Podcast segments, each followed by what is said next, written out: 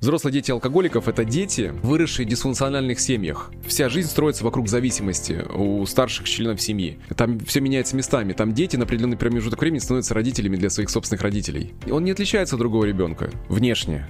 То есть все то же самое. Просто огонь в их глазах детский, он уже не горит. Мы не можем быть ответственны за наших собственных родителей. Наша ответственность — это ответственность за наших детей.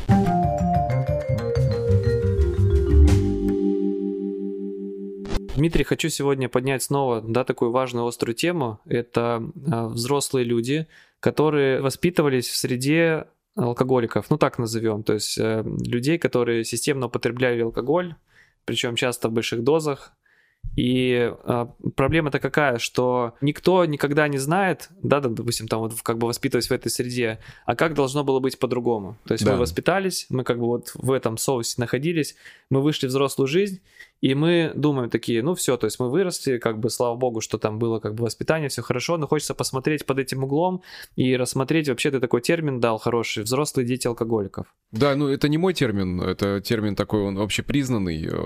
Давно я рад, что у нас уже есть и группы, анонимные группы, открытые группы, и 12-шаговая программа пришла тоже вот на территорию России по работе с ребятами. То есть, смотри, ну, наверное, все-таки нужно дать определение, потому что не все это знают, да? Сейчас подумают, алкоголь — это вообще тема, алкоголики не моя, да? У меня, у меня родители в канаве не валяли, все хорошо.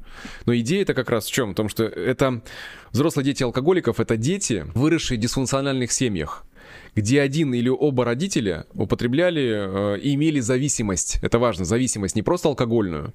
То есть это может быть наркотическая зависимость, это может быть и зависимость от азартных игр, это может быть э, трудоголия, в том числе сексоголия. То есть... когда человек приоритет номер один в своей жизни отдает этому. Да, да. Ну, то есть зависимость. Вот формируется зависимость, и человек живет зависимостью. Это семья дисфункциональна. Почему? Потому что вся жизнь строится вокруг зависимости у старших членов семьи.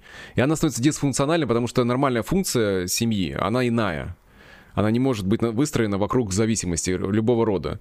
Будь это секс, алкоголь или наркотики, или азартные игры и так далее. И группа э, ВДА, и сама идея ВДА, это как раз дети, которые выросли в семье где был холод в отношениях, где было обесценивание, где была токсичность. По сути, вот если сводить все это, мы будем называть с тобой дети алкоголиков, но важно иметь в виду, что это вообще относится ко всем видам зависимости. В общем, взрослые дети зависимых людей.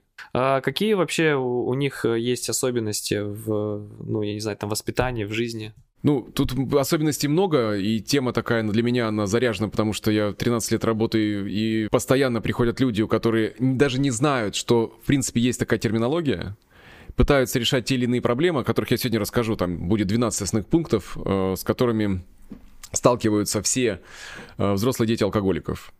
Но вот я бы, наверное, знаешь, с чего начал бы? О том, как отличить ребенка, который растет в семье дисфункциональной, от того ребенка, который растет не в семье э, дисфункциональной, где родители не употребляют. Как их увидеть, да? В чем, чем их различие? И у меня есть такая вот, знаешь, метафора, которая пришла, даже не метафора, а больше фраза такая, что эти дети не отличаются от других детей, кроме одного.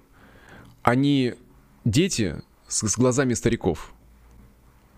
То есть это дети, у которых нет беззаботности. Вот то, то что ребенок теряет э, в семье алкоголика, это беззаботность. А он теряет безопасность. И он не отличается от другого ребенка внешне. То есть все то же самое. Просто огонь в их глазах детский, он уже не горит. Там с самого раннего детства на нем уже какая-то супер ответственность. Да. Он должен уже да, какие-то свои да. вопросы решать. Там, не знаю, проснулся, смотрит, там как бы отец там просто спит никакой, ему нужно там в школу идти, там самому себе еду приготовить, и у него теряется вот эта беззаботность жизни. Или привести папу, потому что мама говорит, папа только тебя послушает что очень часто происходит. Но мы с тобой сейчас поговорим об этом. То есть, когда ребен... на ребенка взваливается ответственность э, по нагрузке, такая, с которой не каждый взрослый справляется. Потому что это эмоциональное напряжение. Что удивительно, дети э, фактически транслируют три поведения. Три основных поведения. Первое поведение — это ответственные, то есть они становятся ответственными. Я бы даже сказал, такой с уклоном в персонизм. То есть супер э, гиперответственные стараются в таки быть в напряжении и все делать хорошо, правильно. И по таким деткам, знаешь, вот преподаватели такие детей очень любят, потому что они, ну, они хорошо учатся, они ответственные. Вот, Мария Ивановна, а хотите, я вам сейчас доску протру, а хотите пол, потому что они хотят домой возвращаться, по сути, то есть их не тянет домой.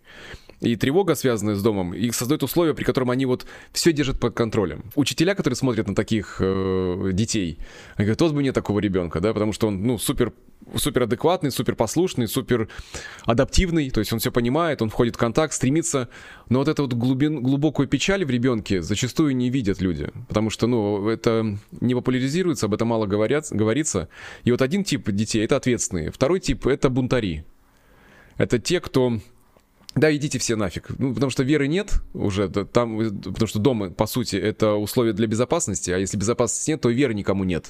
И что привлечь хоть каким-то образом... сдерживающие обещания ежедневные, которые родители дают ребенку, вот, вот, но вот, там вот, в угаре да, забывают. Да, да, вот мы поговорим об этом, потому что это вот, ты, ты очень классно сейчас озвучил, это очень коварная история, что из этого формируется потом у взрослых людей, если обещания не, не сдерживаются. Ну и бунтари — это те, кто пытаются привлечь внимание хоть каким-то образом на себя, но естественным путем, э, знаешь, так благосклонным, да, вот э, даже благочестивым, так сказал, благочестивым способом, э, ну, недоступно ребенку, потому что в нем напряжения очень много. И есть еще третий тип деток, которые умеют смешить. Вот многие звезды, голливудские в том числе, может быть, ты слышал историю Робби Вильямса, который покончил с собой? Величайший комедийный актер, так же, как, в принципе, на мой взгляд, и Джим Керри тоже, да, вот гениальные актеры комедии. Но когда стала подниматься его история, э, Вильямса, то там оказалось, что он фактически взрослый ребенок алкоголиков. И умение шутить — это способ закрыть, спрятать за маской юмора свою рану. И вот эти три типа детей, они потом, ну, естественно, они же растут, какие-то навыки, которые вот в детстве у них есть для того, чтобы спрятать э, то, что они чувствуют внутри, или каким-то образом заявить об этом, но не открыто, а скрытым образом, формируют определенные паттерны поведения уже у взрослых. То есть это как привычка формируется. И важно понимать, да, какая среда. Вот это... Про дом я здесь не, не, не просто так сказал. Почему? Потому что дом — это это опора, это основа безопасности. Но когда это не так, когда ребенку приходится разнимать родителей, чтобы хранить мир — когда ребенок прикрывает родителя. Ну, вообще, в принципе, любая зависимость, и алкогольная в том числе, да, это тайна такая, покрытая мраком в семьях. Это и очень серьезные игры. В транзактном анализе там целая даже э, есть идея об этом. Берн очень хорошо писал игру «Алкоголик». Тем, кто интересно, наберите в гугле. Очень такая глубокая штука о том, как это происходит. И важно еще, знаешь, на что обратить внимание? О том, что вот эта хроническая безнадежность и отчаяние, Потому что, как ты правильно сказал, когда давались обещания вечером, на утро они не держатся. То есть папа или мама, ой, да мы завтра с тобой сядем, поедем, знаешь, или, или что-то сделаем. А на утро, ну, на утро похмелье, и обещание уже не сдерживается. Потому что не сдерживается тот, который давал вчера. Как потом верить? Вот эта безнадежность и отчаяние формируется именно отсюда. Кстати, да, то есть, допустим, на веселе, да, то есть там, к примеру, родитель, там, отец говорит, завтра мы с тобой пойдем туда-то, будем да. с тобой играть. Да. Вот, потом ребенок да. уснул счастливый спать, как да. бы, а, в ожидании. папа там, да, как бы у него еще осталось много алкоголя, он его решил допить весь. С утра проснулся, и все болит, голова болит, как бы там сердце бьется, и он такой думает, блин, как бы не могу. И Ты там не просто не могу, там э, мне плохо из-за тебя. Там, там чаще так, такая история происходит. То есть помогай мне, помогай мне сейчас. Посмотри, я, мне сейчас хуже, чем тебе. Там же происходит подмена. Вот как раз в чем сложность э, отношений э, деток в таких семьях? Там все меняется местами. Там дети на определенный промежуток времени становятся родителями для своих собственных родителей. Ого, а как это ну, выражается? А когда он в похмелье, ему плохо, у него может быть чувство вины, он становится жертвой. Или когда пьяный отец, которого нужно встречать и вести домой как мне клиентка рассказывала, говорит, мой стыд был невероятный, когда я гуляла на улице и видела, как идет пошатывающей походкой папа, и мне нужно было скрыть это. Потому что, смотри, удивительная вещь в том, что пьют родители, а стыдно детям. И они живут с этим чувством стыда, пытаясь это спрятать, сделать вид, что это не так. Ну, и тут важный момент. Ребенок же не понимает, что с ним что-то не так. То есть, что с ним-то все в порядке. Это с родителями что-то не так. Но ребенок полностью делает проекцию, что вот если я в такой семье, значит со мной что-то не Но в порядке. он отождествляет себя, конечно, то есть Да, потому что идет полное отождествление, да. И он не разделяет этот стыд, что это вообще, как по сути, это не, не моя проблема, это проблема моих, моего отца или матери, но ребенок делает это своей ответственностью. Потому что стремиться быть в тепле, в уюте, в любви, это стремление ребенка, естественно. И что получить это, он старается, он старается еще лучше. Эти дети готовят для своих родителей. Эти дети переживают, не захлебнется ли рвотными массами мама или папа. Ну, такого жесткие вещи, да, которые происходят, о которых, в принципе, не принято говорить. Но алкоголизация населения, она же никуда не делась, она присутствует. Это ну, бич да. такой. И причем это не временная история, они же потом вырастают, и они продолжают вот. как бы так да. же, да, да. да. Веч, Потому что, смотри, опеки такой. Вечной опеки без, без, а, без собственной опеки. Ну, то есть... Совершенно верно. Когда ну, тебя тут... никто не опекал. Как, как раз говоришь сейчас о том, о чем я планирую еще рассказать, о 12 пунктах таких ключевых, о том, что я наблюдаю годами, вот что, с чем люди приходят, я об этом сейчас расскажу. Здесь еще важный момент. Эм, ребенок в семье не воспринимается как ребенок, по сути. Он воспринимается как буфер буфер между матерью и отцом, между бабушкой и дедушкой, между бабушкой и мамой э, и так далее. То есть, что без него родители пришлось бы общаться напрямую. И родители очень часто, иди попроси у папы, иди маме ну скажи, ну да, вот кстати, только да, ты да, успокоишь да. его, только тебя и послушает. Особенно если дочку на заклане отдают. Но у меня сейчас гнев такой поднимается, да, потому что я наблюдаю эту э, историю годами, как вижу, как порой родители отдают на заклание собственного ребенка алкоголизирующему э, отцу. Вот он только тебя послушает. И потом у девочки формируется образ э, мужчины. А образ мужчины и мага, да, мы с тобой говорили, у нас был подкаст по этому поводу, формируется из той среды, в которой человек находится. И она знает, как жить с пьяным человеком, как жить с алкоголиком. А как, как с ним жить, общаться. Как с ним общаться, как его успокаивать, как э, его приводить в чувство, как о нем беззаботиться как быть в голоде, в дефиците регулярном, потому что этот папа тепла не дает постоянно. Он, он трезвеет, у него чувство вины, он пытается как-то загладить, в лучшем случае, да? А в, худшем, когда и этого не происходит. Когда порой родитель может сказать, я вообще алкоголь... Ты знаешь, ты меня так довел, вот надо пойти и выпить. Все из-за тебя. Важный момент э, в том, что эти детки, которые вот потом вырастают, они со сверстниками практически не общаются. Им очень сложно э, дается общение со сверстниками. Они общаются с более взрослыми, как правило. Да, они стремятся общаться более взрослыми, но тут еще важный момент, почему с детками не общаются? Потому что вот этой вот невинности детской, ее же уже нету. Жизнь в состоянии неопределенности, не, ребенок не понимает, как тогда мне быть спонтанным. Он э, не может входить легко в игру. Ну, об этом еще тоже поговорю. Потому что там идея какая. Если бы я был нормальным ребенком, у меня была, была нормальная семья. И дети из-за этого чувствуют себя в окружении других детей, которых, э, которые растут в семье функциональной. Они чувствуют себя как не в своей тарелке. Они не знают, как себя вести. Вот это такие моменты. Мы сейчас широкими мазками, а теперь давай, может быть, сейчас в глубину пойдем, опишем все 12 пунктов о том, э, как, как это происходило, да? Какие черты. То есть черты уже, по сути, у взрослых людей, которые воспитывались а, в среде, где родители да. были да. зависимы. Да. Кстати, лудомания это же тоже та история, в принципе, да, то есть он может не, не выпивать, но может быть там лудоманом, к примеру, ну то есть там азартным от игр, и это тоже конечно, будет проявляться, да? Конечно, это оно и есть. Это, видишь, человек может изменить форму зависимости, не с алкогольной. Mm, и то есть она может даже без психотропных как бы каких-то веществ, просто, Абсолютно. просто он там... Да. Но состояние измененного сознания, которое у человека присутствует, азартного игрока, она, она же такая, это приравнивано сейчас в нашем э, МКБ-10, это все фактически у, уравнивается. А сексоголизм, ты имеешь в виду, это когда, то есть человек, ну, тоже там зависим от секса, он где-то его да? постоянно ищет, да? в том числе там да. на, на стороне. Да и его, по сути, ну, понял, есть зависимый тот, кого вот прям вот приоритет номер один в жизни, он проснулся, и ему нужно как бы угу. в эту зависимость туда, типа, вернуться, то есть там... Войти в нее, Где-то да. там проснулся, он думает, там все, там надо сейчас найти денег и отыграть там в игровых аппаратах как бы то, что я там вчера да. проиграл. Да, и важно понимать, что алкоголизация — это не только тогда, когда родители э, валяются в канаве или когда полностью, знаешь, вот нет, нет жизни. Это очень часто бывают внешние функциональные люди — они могут быть на шикарных должностях. Они могут быть э, в правительстве в том числе, да, ну, это касаемо моих клиентов некоторых, которые вспоминаю я. А, то есть со стороны смотришь идеальная семья, ну, прям картинка. А когда двери закрываются, там происходит одище настоящее. А, потому что игра одище в смысле отношений друг к другу. Когда папа может поднимать руку, когда он начинает вести себя совершенно неадекватно, или мама, потому что это работает и так, и так. И сложность для деток, э, которые растут в этом, там есть ряд таких э, условий определенных. Какие? Это двойные послания. Это что значит? Когда я тебя люблю, и отстань от меня. Вот двойные послания формируют, в принципе, большую запутанность э, в сознании ребенка.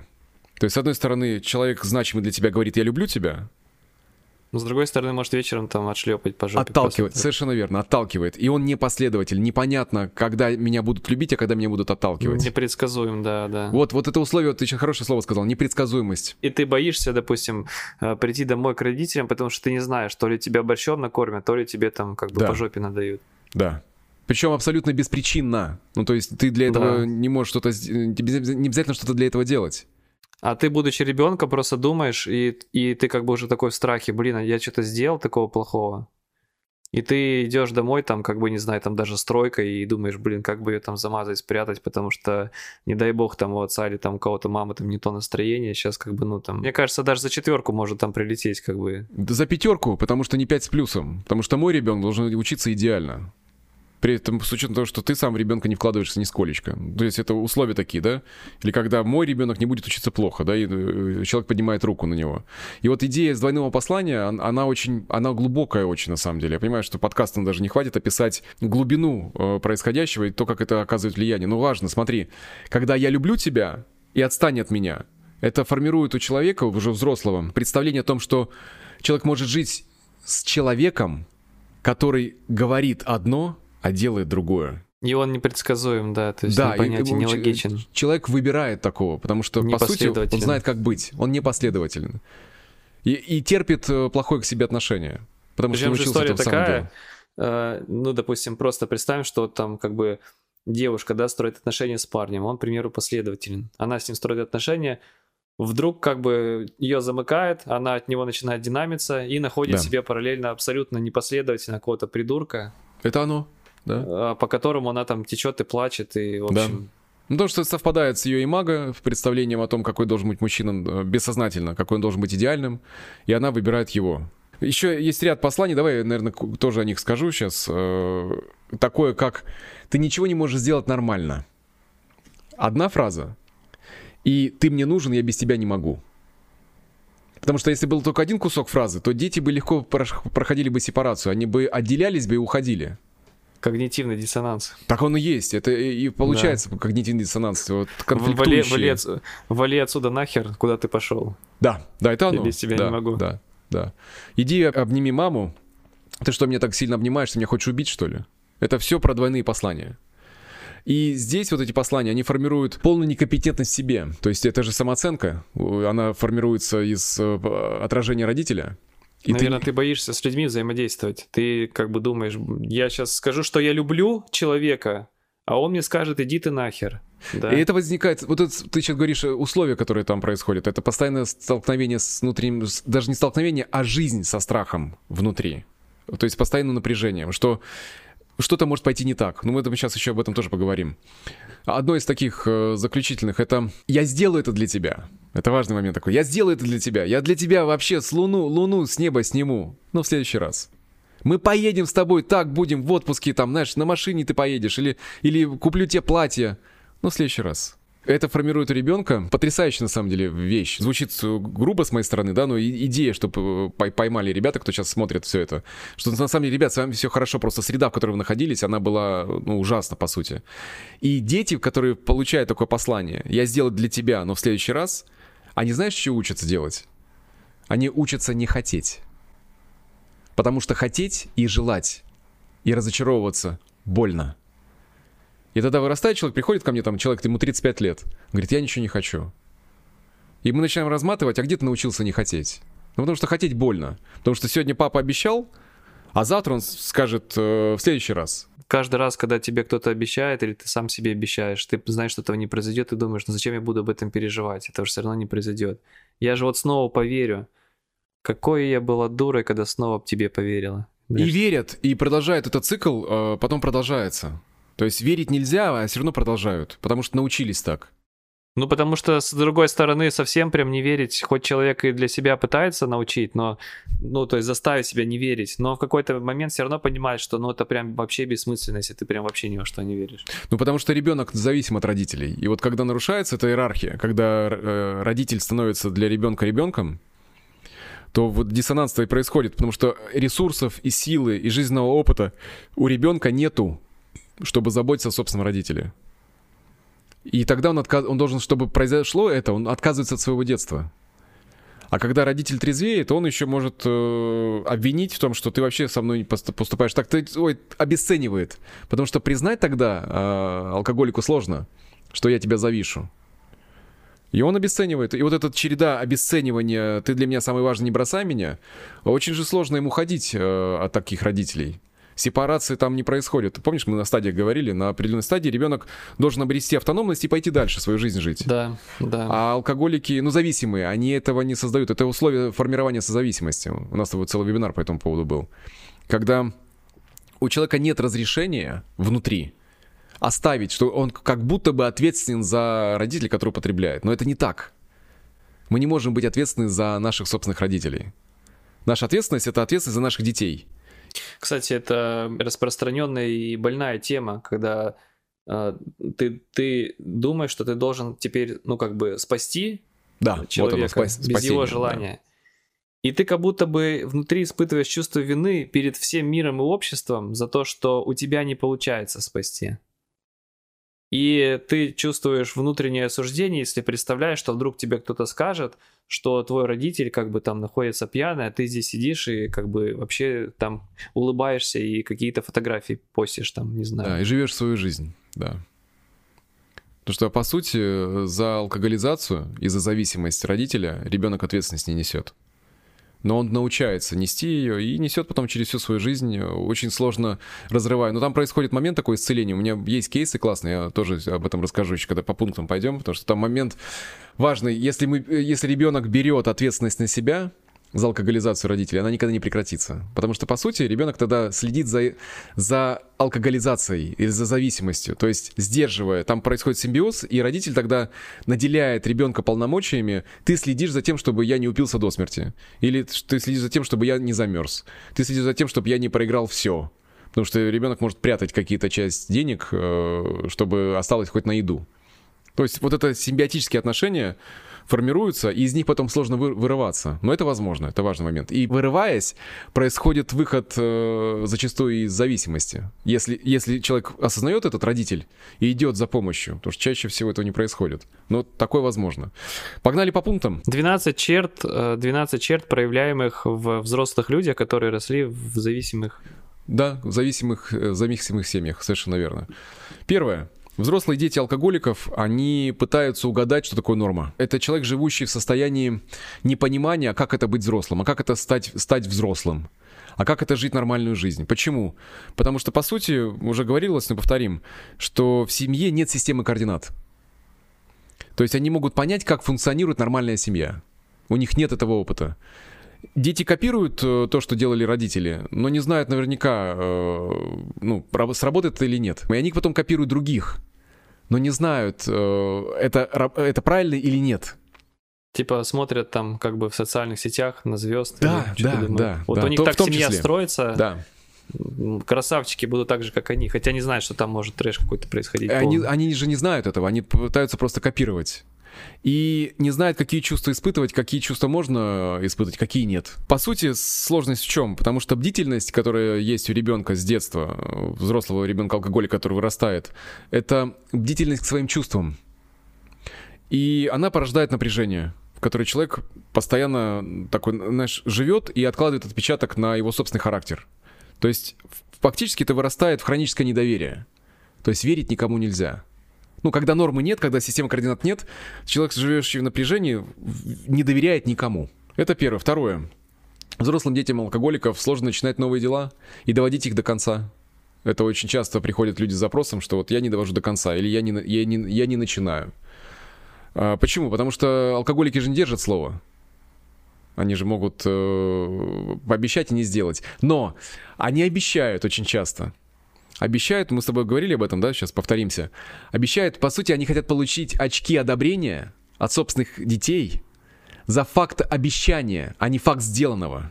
Кредит, кредит доверия. То есть как будто бы кредитуй меня, да, ну кредитуй меня за то, что я сделал, за то, что я пообещал сделать. То есть они э, хотят кредитацию за намерение, что не ну, потому что иначе сделать. тогда вообще никаких благ не получишь, ты же не исполняешь, то есть хотя бы так ты будешь. Смотри, вот когда такое происходит, ребенок не может научиться, как правильно доводить дело до конца.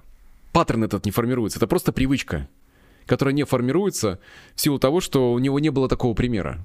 То есть как я решил, я хочу довести дело до конца, я делаю необходимое, разбиваю задачу на подзадачи, ставлю цель и создаю. Если этого не было, то у ребенка не сформировался этот паттерн. Взрослые дети, люди потом, они не умеют э, доводить до конца, они могут, они могут даже начинать. И могут, знаешь, если придет кто-то, вот если кто-то работает в компании, придет руководитель говорит, слушай, смотри, нужно сделать вот это, вот это, вот это. Вопросов нет. Сразу же, как только указ... сделал, сделалось указание, человек может выполнять это все. Но взять на себя ответственность, разбить задачу на составляющие – он как будто бы не, не может. Это когнитивная штука, и ее можно менять, в этом весь кайф. Вот у меня вопрос такой тебе, как психологу, психотерапевту, это все как бы решается? Ну, в этом-то вся и прелесть в том, что это все решается. В том, что процесс психотерапии как раз позволяет работать со всей. Я просто привожу примеры, которые сейчас, по сути-то, и, и с чем люди приходят на изменения. На курс также, на циклы силы, в работу в личную, да. А программа циклы силы, если человек туда попадает, вот наших, которые... Так в этом да, же как раз есть, смотри, помнишь, есть стадия, которая отвечает за формирование навыков. И когда человек начинает понимать, какие навыки у него не сформированы, э, есть, кстати, очень рекомендую книжка «Жизненные навыки» э, для взрослых детей-алкоголиков. Э, написал ее Вотиц и Гарнер. Очень классная практическая книга как раз для детей, взрослых детей-алкоголиков. Очень классная она про то, какие навыки необходимы, какие навыки прозябают. Потому что, смотри, идея это как раз в том, что люди живут и не понимают, а можно что-то изменить или нет. То есть они принимают это как данность, как ты сейчас сказал. Но по сути это не так. Это просто способ, который может человек приобрести. Это так же, как ты не умеешь плавать. Потому что ты не, никогда не жил у моря или озера такой же навык э, человек приобретает, просто требуется время. Время и усилия. Третий э, пункт, да, вот то, как это проявляется у взрослых людей, алкоголиков. Они врут. Даже тогда, когда врать, в принципе, и не надо, и сказать правду несложно, но этого не происходит. Почему? Потому что ложь в семье алкоголиков, она первооснова. То есть вокруг э, лжи выстраивается вообще абсолютно все. Почему? Потому что, по сути, вся семья отрицает неудобные обстоятельства отрицают даже факт самой зависимости. Очень редко кто приходит и говорит, знаете, а у меня отец был алкоголиком. Мы когда начинаю, я начинаю диагностировать, спрашиваю, мы общаемся по этому поводу. человек говорит, да нет, ну, не был алкоголиком. Ну, выпивал. Я говорю, как часто? Ну, вечерочком нормально выпивал каждый день. И говоря об этом, человек начинает понимать, что подожди, как это каждый день? Не, не просто вы там выходные, да, даже если выходные в том числе, да, если праздник, ни один праздник не обходился без стакана то это тоже уже форма алкоголизации. Просто с другой степени. И когда приходит это понимание, подожди, опа, так да, ну это же получается алкоголизация, это же алкоголизм. То есть просто, может быть, э, то, что ты говоришь сейчас, было проявлено в меньшей степени, но все, все равно очертания этого были видны, и они могли быть да. Э, впитаны. Может быть, что-то доводилось до конца, но что-то глобальное никогда не доводилось не, до конца. Не, а самое, самое важное, что не доводилось до конца, никогда не было безопасности и уверенности в завтрашнем дне у, у ребенка в такой семье. Он никогда не был защищен, по сути. Еще один вид лжи, который очень часто разворачивается, это укрывательство. Когда мама может прятать э, от гостей что, что-либо, да, или когда по телефону звонит начальник, потому что сегодня папа не пришел на работу, а мама в присутствии детей может обманывать, что он заболел. То есть происходит укрывательство. И этому укрывательству учат и деток в том числе. И когда человек вырастает в такой среде, он неизбежно, ну, когда ложь становится просто привычкой. Потому что порой правда, она, ну, она неудобная, может быть, да, и нужно признавать. И у меня есть пример такой, когда правду э, алко... родители алкоголики вообще в принципе обесценивают. У меня был кейс, когда женщина э, рассказала о, о насилии, которое, сексуальном домогательстве, которые были со стороны дяди, который спонсировал ее семью. И она пришла и сказала маме, мама, он ко мне пристает. Мама, знаешь, что сказала ей? Это неправда, такого не может быть. Ну, то есть это рух, мир рухнул на самом деле, потому что у кого еще получить защиту от сексуального домогательства э, со стороны родственника, если не от матери? Но эта правда была неудобной для мамы. И по сути она косвенно принесла ее в жертву ради своей собственной удобной жизни. Ну, это же колоссальное предательство, на самом деле. Как потом человеку научиться доверять людям, да? Вот этот процесс, ну, там силы много у этой женщины, большая молодец, там процесс выхода, он состоялся. И ребенок принимает решение, ну, правду я не буду рассказывать, зачем? Ты помнишь, как ты сказал про стройку? Где-то вот скрыть, не сказать правду, не получить эту поддержку, самому себе, э, самому себе позаботиться, самому это прикрыть. Потому что правда может быть порой даже для человека в этой семье, она опасна. Потому что для алкоголика, видишь, ему очень тяжело. Для него любая правда, ответственность, да, вот если учеба или что-то еще, это же нужно идти и разбираться. Это же нужно это тратить энергию свою. А у него энергии мало. И он э, испытывает по этому поводу огромный гнев на того, ради которого он, в принципе, должен стараться, да, это собственные дети. Но он испытывает напряжение и обесценивает эту правду. Да не может такого быть, да это не с тобой. Причем даже проблемы у детей, которые могут возникать, в том числе там ранняя алкоголизация у взрослых детей алкоголиков, тоже может происходить. Когда, да нет, не может такого быть. Моя хорошая, моя не гуляет. То есть, когда вот ребенок идет по пути такого саморазрушения. И алкоголики это обесценивают, отрицают это, эту правду. И отсюда происходит понимание, что ну, врать можно, и это просто становится привычкой, которую очень сложно искоренить, потому что это процесс такой, требующий э, внимания. Как, ну, как любая привычка, ты знаешь, да, она ушла в бессознательное все живет. Четвертый пункт. Взрослые дети алкоголиков безжалостно себя осуждают. Вот я это наблюдаю годами, когда люди приходят, э, вот этот интроект родителя, обесценивающего, живет внутри них. Они живут и продолжают критиковать себя так же, как когда-то критиковали их в их собственной семье. Они нападают на себя, обесценивают. И тут, наверное, важный еще такой момент, что у них мышление черно-белое. То есть люди черно-белым мышлением. Либо хорошо, либо плохо. То есть серого, а уж цветного там-то и в помине нет. А, почему? Потому что жить э, с родителем, который обесценивает, создает условия для формирования самооценки. То есть какой я. И когда родитель это делает регулярно, э, ребенок при, привыкает к тому, что он не окей. То есть он берет это решение, да? Пятое и шестое, наверное, месте бы взял здесь. Почему? Потому что взрослые дети алкоголиков, а, они не умеют веселиться. Это важный поинт такой. Типа Странный, на трезвую да, ты имеешь виду? Не, вообще, вообще, то есть я сейчас поясню.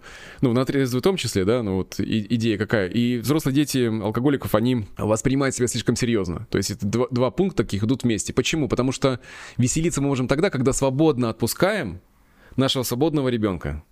Когда мы спонтанны в своих проявлениях, но когда твои проявления, спонтанные проявления опасны для тебя, ты можешь получить, э, нагоняя, а то и прилетит тебе что-нибудь, становится просто решением о том, что мне нельзя проявляться. И поэтому свободно играть с другими детьми, например, нельзя. Этого не происходит.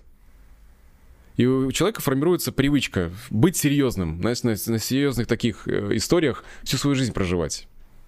Почему? Потому что спонтанный ребенок, он вытеснен, он выдавлен э, бессознательно. То есть, и он может выходить только... Э, почему и дети-то алкоголиков становятся сами алкоголиками? Потому что разрядка, которая происходит э, вот с, с этого напряжения, происходит только благодаря, зачастую, благодаря алкоголю. Но это не единственный способ, я так могу, важно сказать, да, это не единственный способ. Потому что нормально быть собой, нужно разрешить себе это. Что еще? Э, седьмой. Взрослые дети алкоголиков испытывают трудности с построением близких отношений. Это самая ключевая, на самом деле, история. Почему? Потому что понимание, как правильно выстраивать системе координат, э, что такое нормальные близкие отношения, они их не видели. И модель, которую они наблюдали, она не рабочая. И самая ключевая история, которую вот я вижу, это, знаешь, это страх быть отверженным. Страх пережить отвержение толкает э, человека нарушать свои собственные границы для того, чтобы сохранить того, кто рядом с тобой. То есть, если человеку, взрослому ребенку алкоголиков, попался кто-то, кто увидел их несовершенство и не бросил их, не ушел, не отвернулся от них, да, для него становится как бы номером один – то есть я могу терпеть от него все, что угодно. Так же, как он терпел от родителя в своем детстве. Терпеть все, что угодно, лишь бы он меня не бросал. И вот этот страх отчуждения, отвержения, он становится таким большим, что формирует э, всю жизнь человека. То есть закрывая глаза вообще там на измены, может быть, даже на, на, на ту же самую алкоголизацию, то есть на плохое отношение, на обесценивание, на, на, на токсичные отношения, человек закрывает глаза. Ну, про страх я сказал, это ключевая вещь, что страх преодолим. Это важно, знаешь, дать. А то мы напрягай, напрягай, напрягай, и как будто выхода нет, да? Не, выход есть. Э, выход есть научиться опираться на себя. То, того, чего не случилось. Причем напираться на себя не в смысле, э, знаешь, как ребенок, он же, по сути, только на себя опирается. Но не на того себя, который спонтанен и, и активен, и который может быть веселым, э, жизнерадостным, а тот, который в напряжении. То есть он опирается на внутреннего родителя, но не на свободного ребенка. И задача-то как раз в том, чтобы научить себя спонтанности, выстроить те границы, а такие отношения. То есть фактически люди должны научиться А как это жить нормальной, нормальной жизнью, нормальной семье, нормальных отношениях? Как это уважать границы друг друга? То есть сначала это происходит когнитивно, через изучение, через научение, а потом внедрение в свою собственную жизнь. Еще один пункт. Восьмой — это они слишком остро реагируют на изменения которые не могут контролировать. Вплоть до того, что у меня есть пример такой, говорит, пришла э, женщина, с, не забыл, мы работали с ней, о том, что, говорит, я не понимаю, мы были в путешествиях, э, причем ехали на машине по Европе. И муж сказал, что мы сегодня не поедем в город запланированный, мы остановимся в деревушке. Говорит, меня накрыло невероятным просто истерикой. Представляешь, как это работает? То есть это с чем это связано? Ребенок алкоголика, он детстве лишен возможности контролировать свою жизнь. Поэтому у него происходит гиперответственность, гиперконтроль. Он, и у него включается такое гиперреагирование, потому что это связано с травматичным прошлым, и он старается контролировать вообще все. И если что-то идет не по плану, это выбивает его начисто. Даже если это твой любимый мужчина, который, которым ты едешь в машине путешествуя, для нее потерять контроль означало, что она проваливается снова в детское состояние. И когда мы с ней размотали эту историю, она говорит, господи, ну это же потрясающе просто в том, что, говорит, я в этот момент реагирую, как четырехлетняя девочка, которая сейчас снова осталась одна в квартире. И не знаю, вернутся родители или нет. То есть, когда контроль, понимаешь, да, эту идею? Вот ключевая да, да, история да, это да. стараться все контролировать. Девятое о том, что взрослые дети алкоголиков они ищут э, одобрения и подтверждение собственной значимости. Во-первых, чем это связано? Это связано с локус-контролем э, у ребенка. Он сначала внешне, что это такое? Это то, на что мы опираемся. То есть ребенок растет, он опирается на то, что вовне. Родители с ним ведет э, беседы, игры, взаимодействие, и ребенок через это отражение формирует представление о себе. Это внешний локус контроля, когда что мне сказали, я то и делаю. И по сути, с моментом взросления, мы говорили с тобой о автономности, да? Что такое автономность? Это когда у человека перешел локус контроля, становится внутренним, и он способен, я знаю, да, я знаю, что я знаю, я знаю, что я могу сделать вот эту работу, я знаю, что я могу сделать вот это, я, я знаю, что я могу поехать в другую страну, попутешествовать, или что я могу сменить работу и так далее. То есть у него происходит уверенность. А у детей, э, которые растут в дисфункциональной семье, такого не происходит. Поэтому им нужен кто-то, чтобы постоянно подтверждал его собственную значимость. Внешний. То есть это, знаешь, как насос, который должен постоянно накачивать. И это ловушка. Типа самому себя не достать это состояние. Да, да. да. Когда я приглашаю кого-то, чтобы он меня накачивал. И очень часто э, возникает ощущение, что эти люди прилипают как бы. Да? Вот, ну, потому что чувство дискомфорта присутствует. Дай, дай мне насыщение, дай мне, дай мне послание, что со мной все в порядке. И самая важная вещь, это, как, по сути, сдвинуть этот локус контроля на внутреннюю опору. Что другой человек, потому что другой человек не может выполнять функцию родителя. Так постоянно, да, время от, от времени это может произойти, но постоянно это не происходит. Взрослые дети алкоголиков чувствуют себя не такими, как все, но мы об этом с тобой уже говорили, в принципе, повторюсь здесь, в том, что вот это чувство отчуждения, э, которое знакомо ребенку с раннего детства, э, и потому что он был в состоянии напряжения, страха, и ну, дает, знаешь, ощущение отдельности, что я не такой, как другие, я не такой, как все. Потому что они обеспокоены тем, что творится у них дома. Они знают, э, для них дом не место, не пространство для безопасности, где они могут расслабиться, а это место напряжения. И когда они смотрят на других детей, которых, ну, идут домой радостно, или когда у меня был пример, когда женщина говорит, рассказала, говорит, для меня было шоком, что семья села вместе ужинать, а потом стали смотреть телевизор все вместе и позвали меня на диван. Говорит, мне было ужасно по состоянию, потому что она столкнулась с тем, что в реальность может быть иной.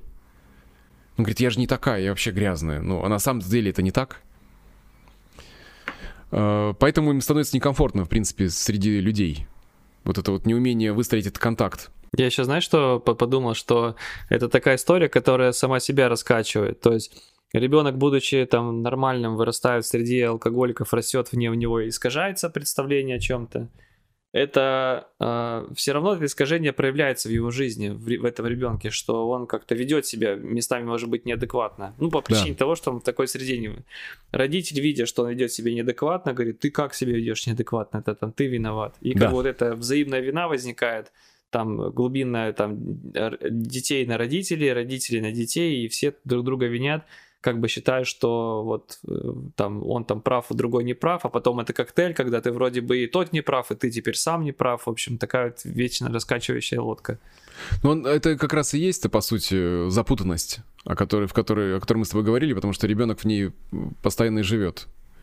и становится гиперответственным, э, либо наоборот, тут важно, потому что ребенок же старается угодить родителям своим, чтобы получить эту поддержку, заботу, но когда он старается выпрыгнуть из своих собственных штанишек, чтобы по максимуму получить э, удовлетворение своих собственных потребностей, но этого не происходит. И тогда он может вообще момент принять, что что бы я ни делал, ничего не значит, и вообще перестать что-либо делать. То есть либо гиперответственность, либо наоборот полная ответ, безответственность, отдавание э, другому ответственность за собственную жизнь. Э, потому что, опять же, вот это страх оказаться некомпетентным. Как мне знать, что я знаю?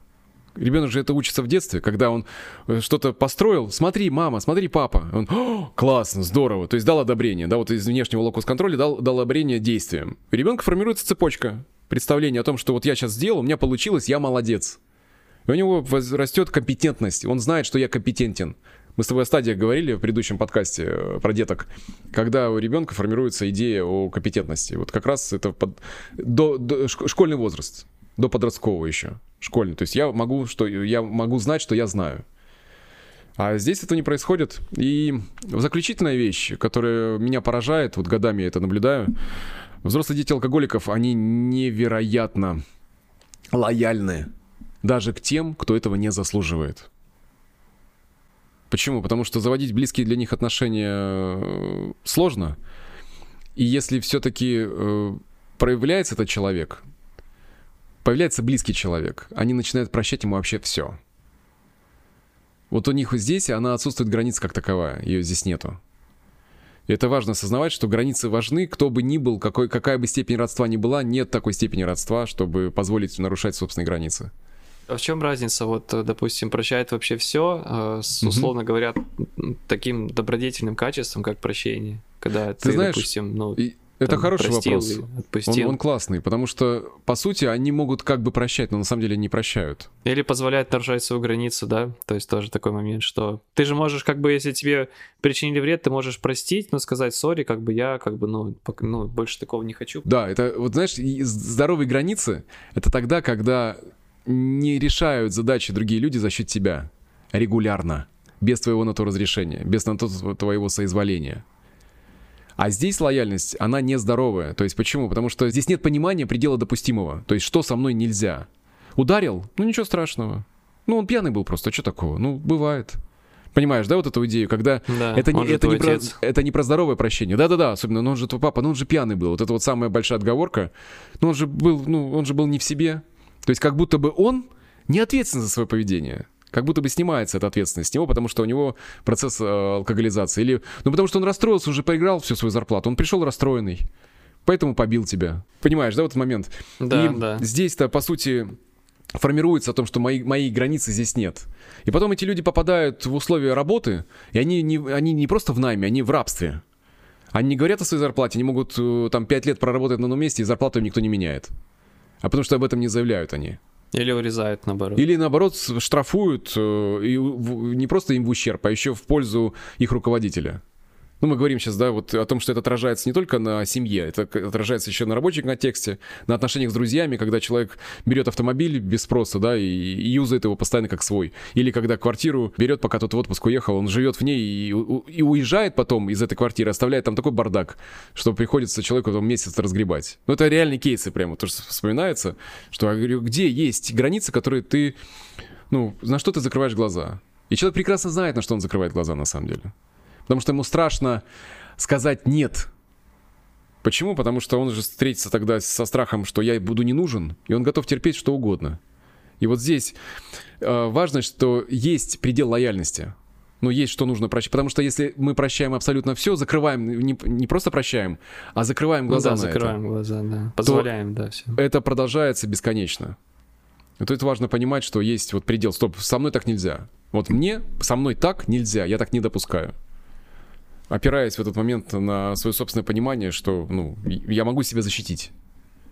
Да, это вот ключевые такие моменты. Кто себя узнал здесь в, в этих пунктах, э, даже там 2-3, э, это все меняется, это все, с этим можно работать. И с вами все в порядке, ребят. Важно понимать, что с вами все окей. Просто та среда э, обитания, в которой вы находились, создала условия, при котором вы научились жить вот таким образом. Вопрос у меня такой, вот если там, допустим, мы сейчас с тобой общались, там ребенок вырос, да, и вот он понимает, что он сейчас находится вот в этой вот гиперопеке, над своими родителями или там над родителем, который там имеет ту или иную зависимость.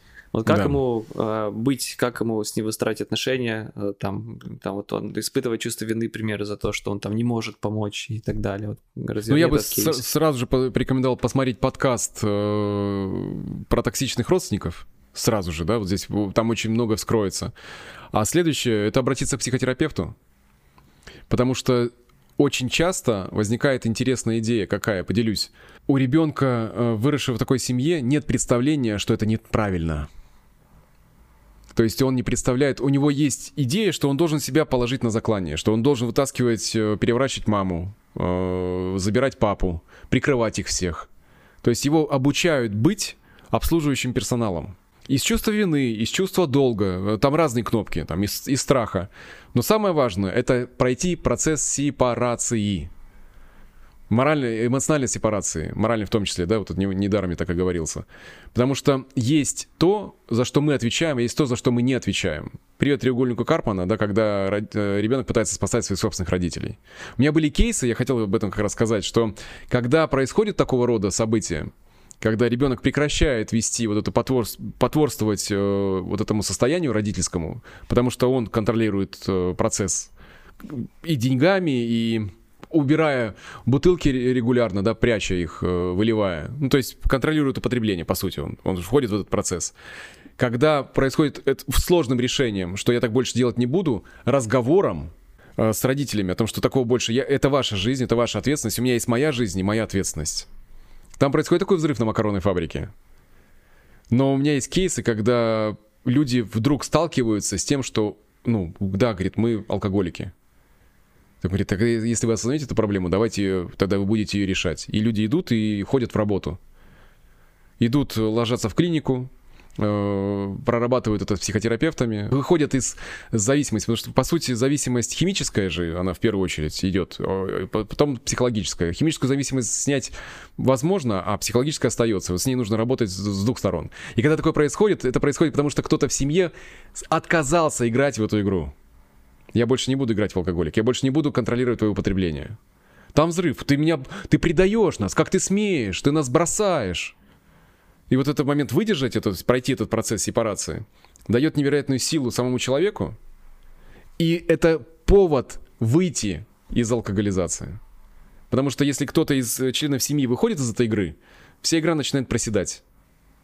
Но если этого никто не делает, она будет просто продолжаться дальше. Вопрос такой, как э, вот, в общем, да, вот взрослому, который вот воспитывался в этой среде, э, ну, стать свободным, вот от этих, я не знаю даже как назвать, травм, черт, в которые он просто модели, наверное. Модели, это модели, сказать. это паттерны поведения, да. Слушай, mm-hmm. ну тут, во-первых, э, начать изучать эту тему, потому что самая ключевая история — это неосведомленность. Потому что человек живет и думает, блин, у меня я такой один, а никто меня больше не поймет, а, никто с такими проблемами не сталкивается. Но это не так. Ребят, это вот я сейчас описал черты, и они работают для всех одинаково для русскоязычной аудитории, для англоязычной, для, на любом языке, в любой стране. Это одинаково для всех. В первую очередь, э, понять, что с этим что-то можно делать.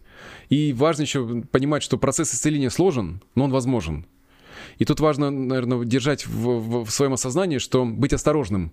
Выборить специалиста — это очень важный момент. У нас целый подкаст есть о выборе психотерапевта. Почему? Потому что человек, который, с которым вы ходите в работу, должен понимать природу зависимости, как с этим взаимодействовать, какие есть паттерны поведения у детей, которые рос, росли в дисфункциональных семьях. Не обязательно психотерапевт должен быть сам э, взрослым ребенком алкоголиков. Это не обязательно.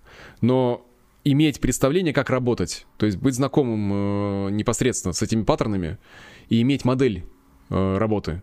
И можно об этом спросить психотерапевта, есть ли у вас такой опыт, а вы работали вы с этим. То есть не обязательно кидаться в работу с первым попавшим. Понимаешь, да? То есть спросить. То есть первое, что это? Это изучить этот вопрос, почитать. Об этом сейчас очень много литературы. Я рад, что у меня были ребята, которые приходили из э, групп, анонимных групп э, ВДА. То есть люди встречаются и поддерживают друг друга. Это тоже здорово очень, что вы в этом не одиноки. Третье, естественно, это получить квалифицированную помощь. когда человек обращается и начинает работать. Потому что ключевая идея, когда мы работаем с собой, мы автоматически прекращаем это на себе. То есть мы не будем это передавать нашим детям. Вот эти паттерны не будут, не будут дальше распространяться. И тут важный момент, э, какой еще? В том, что когда происходят изменения, человек испытывает настоящий порой ужас. Это парадокс. Смотри, жизнь начинает меняться, она улучшается, но для взрослого ребенка алкоголиков это становится страшным, потому что рельсы, по которым он раньше ехал, его поезд жизни, для него был абсолютно понятным и известным, и контролируемым, пред, предполагающим э, последующие действия. А когда человек меняет свою жизнь, ну, процесс связан сам не, не только с, с ребятами там с ВДА, да, но и с другим, другим человеком. То есть, когда мы меняем сценарий, мы сталкиваемся с неопределенностью, которой нам нужно просто прожить, просто пройти ее. Поддержать себя, что это просто этап, который мы можем пройти, опираясь на, естественно, окружение, которое может нас поддерживать, почему и важно, да, на специалиста и на собственные знания об этом. Я скажу так, успех неизбежен если мы двигаемся в сторону решения этой задачи. Супер, спасибо большое, что раскрыл такую идею. Там был последний вопрос, но, в принципе, ты на него ответил, как не передать это детям, то есть, по сути, войти в работу, как бы убрать у себя это, чтобы понимать, как правильно да. выстраивать с ними отношения. А, мы в середине подкаста где-то затронули тему про курс циклы силы. Я хочу сказать, что а, записаться на курс циклы силы можно найдя ссылку в описании, либо в закрепленном комментарии, либо где-то еще, где вы смотрите данный подкаст. И мог ли бы ты коротко рассказать о том, как э, курс циклы силы а, может помочь как бы, по сути, убрать вот эти вот паттерны поведения. Проходя по циклам силы, мы получаем, ну, сначала теоретическое представление, да, о том, как работает наша психика, то есть полностью. Вот э, получает человек сам инструменты саморегуляции. То есть человек начинает понимать, как сам самим с собой э, взаимодействовать. Это первое. Второе. У человека появляются инструменты самотерапии. Помимо того, что это может помочь э, непосредственно команда психотерапевтов, которые работают, да, психологи, психотерапевты. Важный момент. Человек проживает все шесть стадий развития, понимая, какая стадия не завершена. А у взрослых детей-алкоголиков у них зачастую стадии как раз вот с первой по пятую, стадия быть, делать, думать, индивидуальности, мастерства — она как раз и проседает. И когда они возвращаются, давая себе детство другого толка, закрывая их, они выходят из этих петель созависимости. В этом весь кайф, ну, чем я наслаждаюсь. Зачастую даже не озву... люди заходят и не озвучивают. Кто-то на вебинарах говорит, кто-то нет, что говорит, у меня вот у меня папа алкоголик или мама э, алкоголик, да, или э, азартный игрок. Но идея в том, что проходя по стадиям, мы добираем того, чего не было у нас в нашем детстве. И, естественно, происходит процесс исцеления от детских травм. Ну, это основная идея. Если человек сам не справляется, всегда есть поддержка, э, группа, всегда есть поддержка психотерапевта, который может в этом отношении сопроводить. Все, вот это вот, ну, это моя гордость, на самом деле. Я кайфую, сколько лет уже работает эта история. Дает результаты доступные. Тут важный еще момент, понимаешь? Потому что не все могут позволить себе войти в работу с психотерапевтом, а это становится все, все равно все-таки более доступным, чем работа один на один. Супер. А, ссылка будет находиться в описании. Для тех, кто смотрит данное видео, а, действует временное спецпредложение, поэтому можно будет перейти, посмотреть, записаться. Есть разные способы оплаты. Полная оплата, банковские беспроцентные рассрочки, доверительная рассрочка от нас, это разбивка платежей. В общем, возможностей зайти а, на курс очень много. Вот угу. поэтому будем рады вас будем, видеть. Будем рад видеть, да. Да, Дмитрий, тебе большое спасибо. Тема спасибо. на самом деле, как, как всегда, очень острая. И тогда до встречи с тобой в следующих спасибо. наших видео. До встречи. Пока-пока. Пока. -пока. Пока.